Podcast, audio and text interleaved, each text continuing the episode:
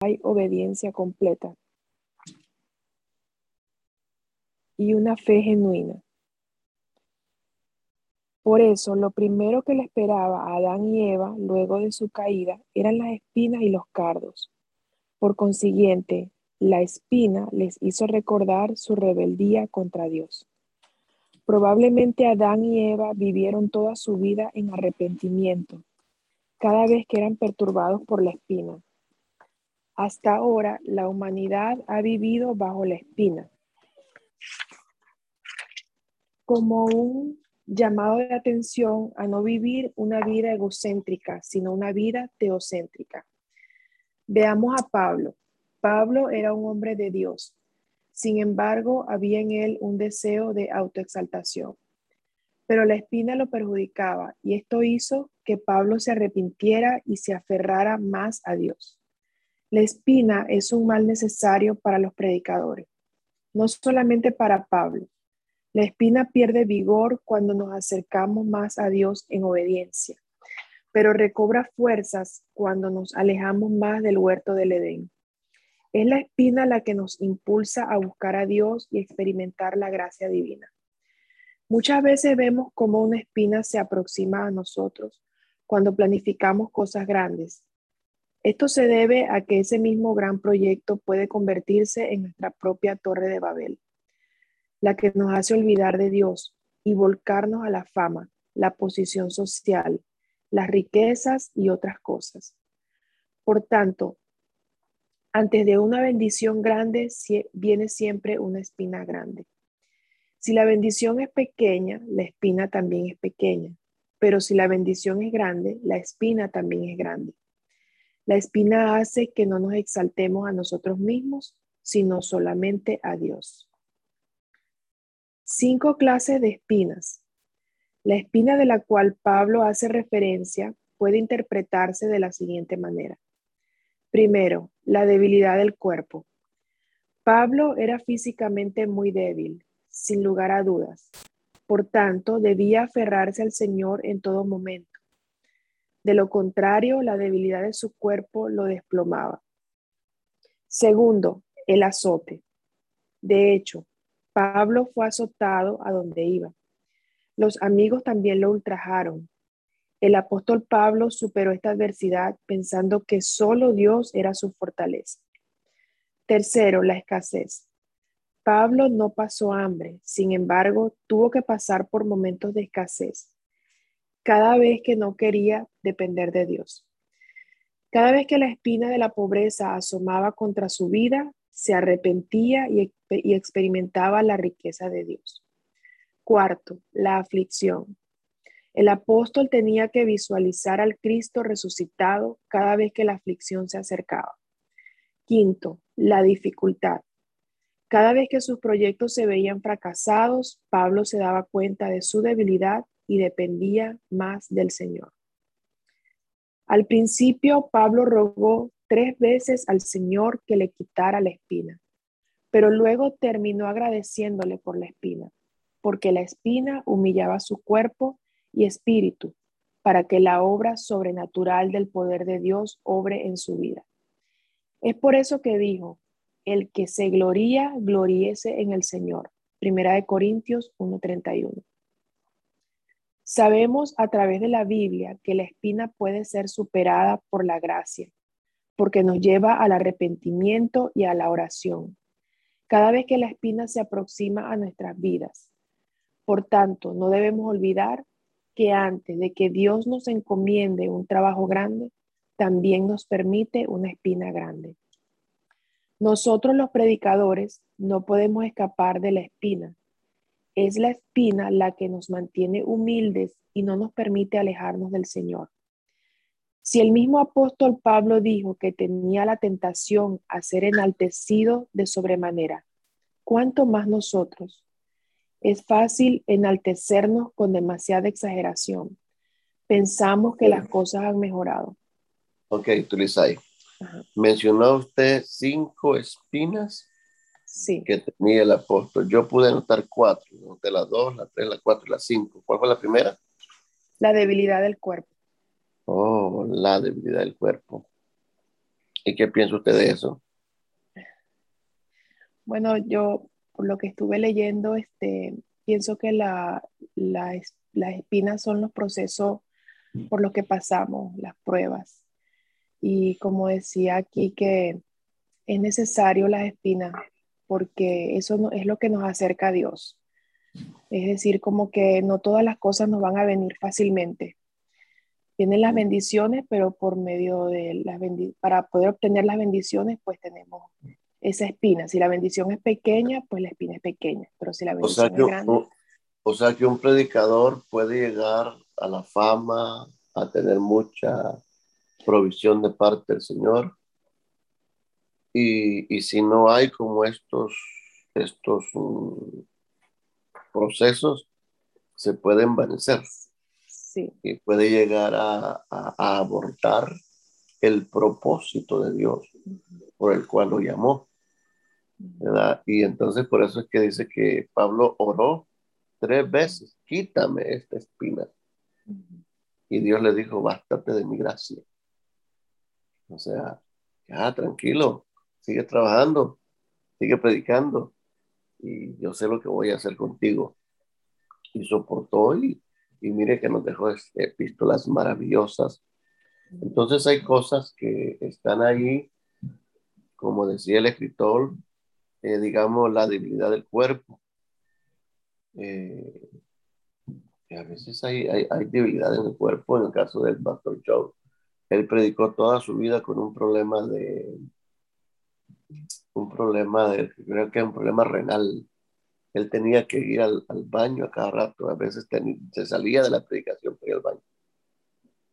Y era un problema que dice él que lo afectaba tanto, que para hacer esos viajes tan largos de un continente a otro, eso era muy, muy este, mm, doloroso para él.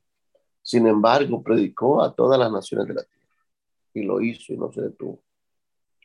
Eh, el azote de Pablo se cree que era un aguijón en la vista, no creen que, que era un aguijón en la vista, otros creen que era un dolor en la cabeza, y él oró para que Dios le quitara ese dolor. Y este, y no se lo quitó el Señor, sino que le dijo, bástate de mi gracia. Eh, los procesos que pasan los matrimonios, casi, casi todos los predicadores he visto, que pasan unos procesos en el hogar tremendos, muy tremendo. Al inicio, la esposa no los apoya para nada. Y es un proceso que Dios está utilizando para, para formar el carácter de ese ministro. Al final miramos que todo se apareja y Dios es glorificado en esos ministerios. Pero tenemos casos a veces que es diferente, que es el esposo que no va a la iglesia. Y la esposa sí va a la iglesia. La esposa sí tiene deseo y ganas de servir. Y el esposo para nada. Entonces ahí el que ha sido llamado a la aplicación debe de entender que es un proceso que está pasando y que Dios lo va a sacar adelante.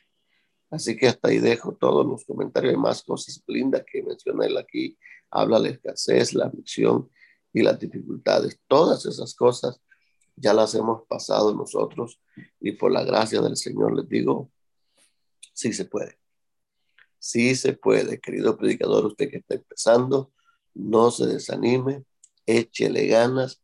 Al final, Dios se va a glorificar en su vida y usted se va a dar cuenta que valió la pena haber obedecido al llamado de Dios. Adelante, eh, de ahí da comentarios al final porque yo voy a ir a dejar a los niños a la escuela.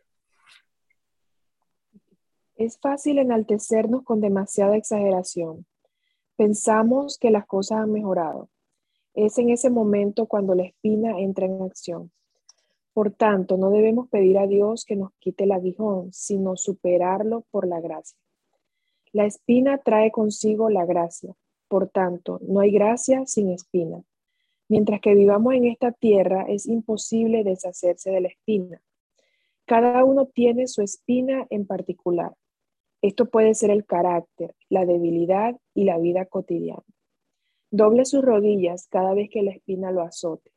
Detrás de una gran dificultad hay una gran bendición.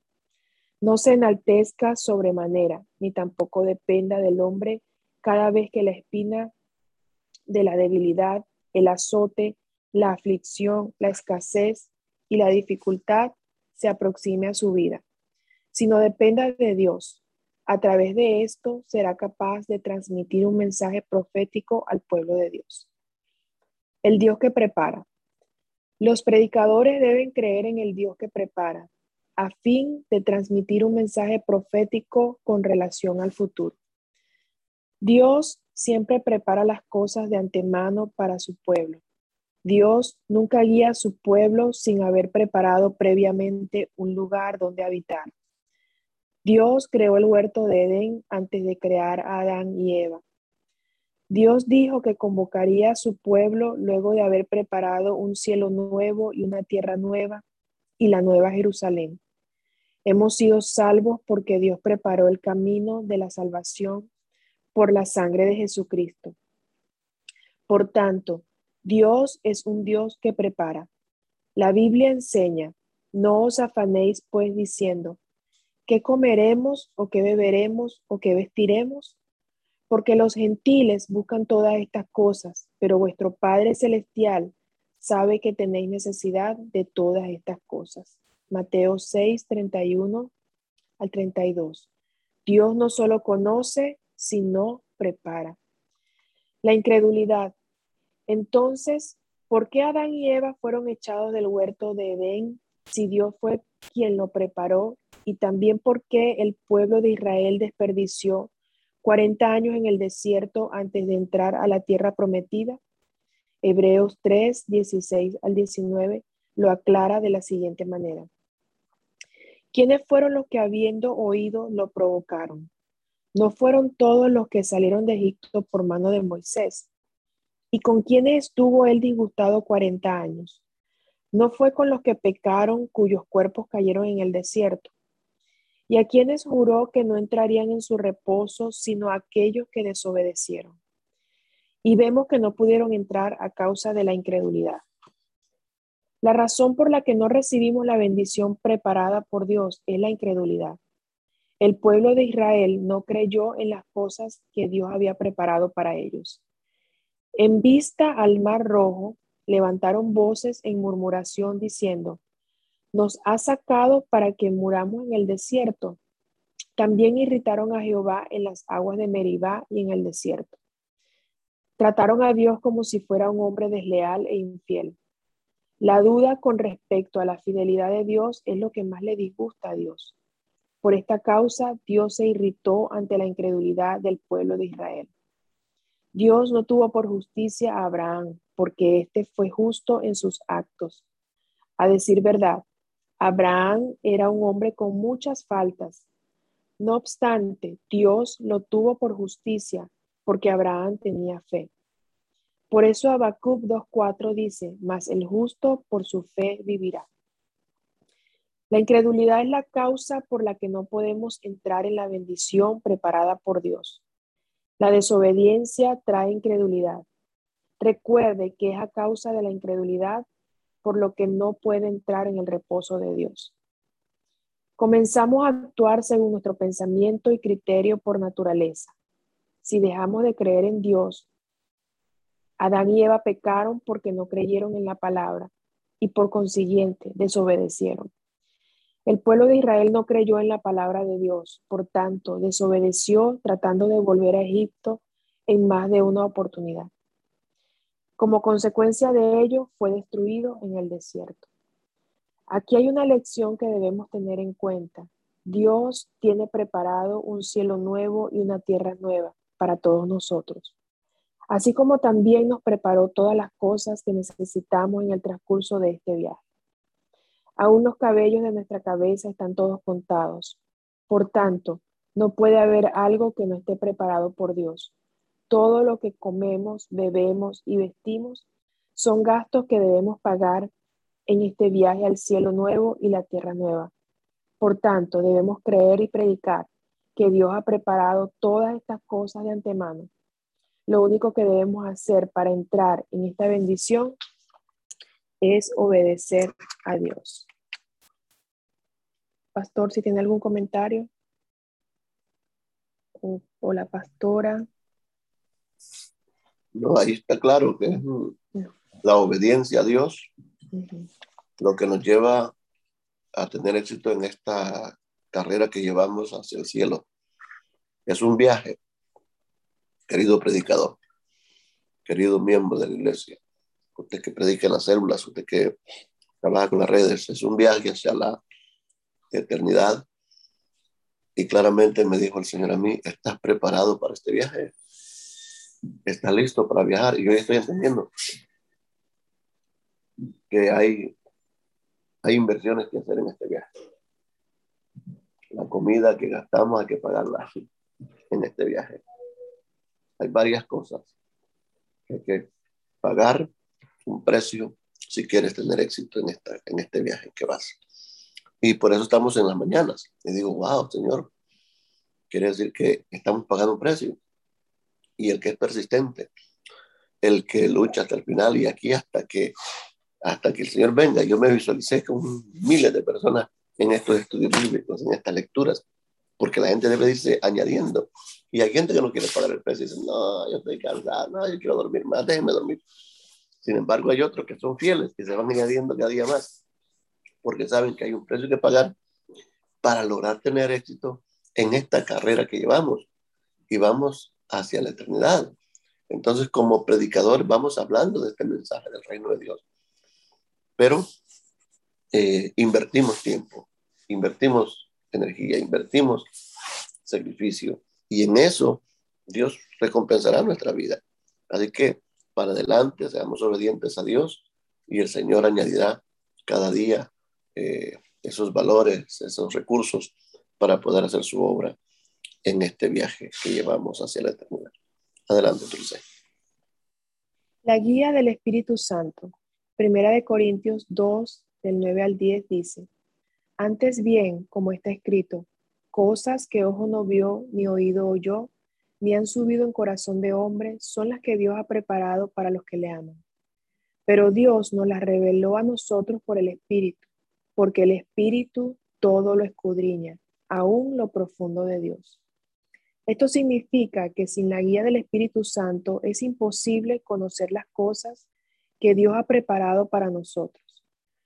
Por más que Dios nos haya preparado algo y nosotros no lo creamos, no significa que entraremos en la promesa de Dios. No es nuestro corazón, sino la columna de nube y fuego la que nos guía en el camino.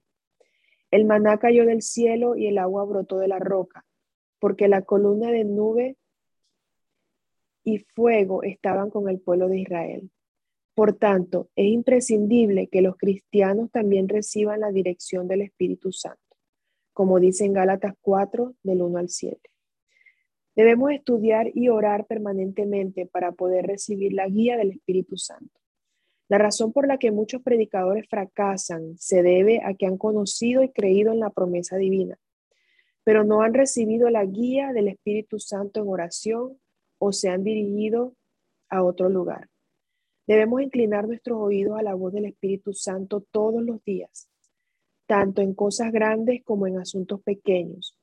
El Espíritu Santo nos da paz en nuestro corazón. También nos da la señal verde a través del gozo del corazón. Por tanto, debemos rehusarnos a hacer algo si no tenemos paz en nuestro corazón. Por más que las cosas parezcan atractivas y nuestro intelecto nos diga que es racional y correcto, es mi oración que se convierta en un predicador profético por medio de la guía del Espíritu Santo y que experimente el favor de Dios que lo llevará al éxito en el ministerio. Resumen. Primero, predique solamente la palabra de Dios. El predicador es aquella persona que recibe la palabra de parte de Dios y la transmite. Por tanto, no hay lugar a alguna idea o algún argumento.